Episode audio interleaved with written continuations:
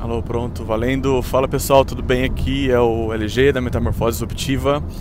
Mais um vídeo, projeto. Quem não conhece, tem uma, tem uma, uma página no Facebook, Metamorfose Disruptiva, e tem um canal no YouTube.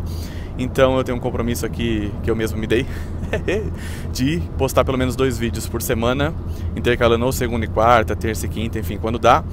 E como eu tô com a agenda muito, muito complicada essa semana, tô aproveitando aqui, tô otimizando que eu tô no táxi, olha só que beleza nesse momento passando pelo Rodonel aqui em São Paulo para gravar esse vídeo e subir ele logo menos na página e no canal. Beleza? O que eu quero falar aqui rapidinho é o seguinte, eu vi uma matéria esses dias no jornal falando sobre plano de carreira.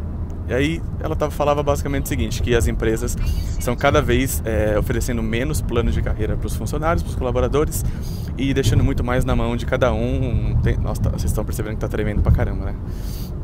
É, enfim, qual que é o ponto aqui para mim é o seguinte, independente se a empresa está dando mais ou menos as opções de plano de carreira, deixa eu segurar que estava tremendo muito isso aqui. Independente se as empresas dão mais ou menos opções de plano de carreira, a gente tem que ter o controle da nossa carreira, entendeu?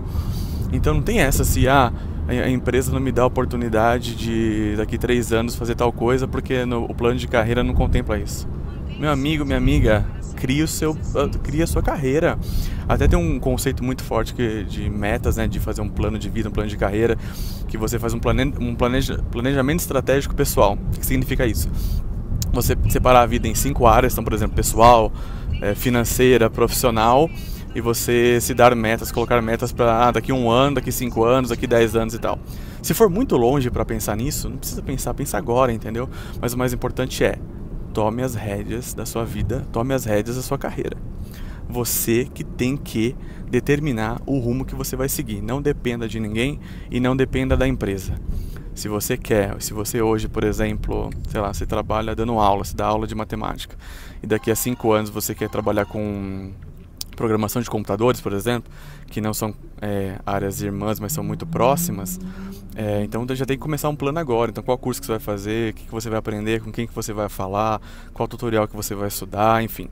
Então o recado aqui é, toma cuidado com, com as expectativas que o mundo é, coloca sobre a gente de um, um, uma situação quase que de vítima, de coitadismo e tomar a frente, tomar as rédeas e determinar aquilo que você quer e partir para cima, que é um conceito que eu gosto muito, que eu falo muito, que eu aprendi com, a, com o pessoal da Perestroika, com o Thiago Matos, do livro dele, mas se você lembrar, é um conceito que a sua mãe já falava, que é o seguinte, vai lá e faz, não tem essa, tá bom? Um abraço, até o próximo vídeo, tchau!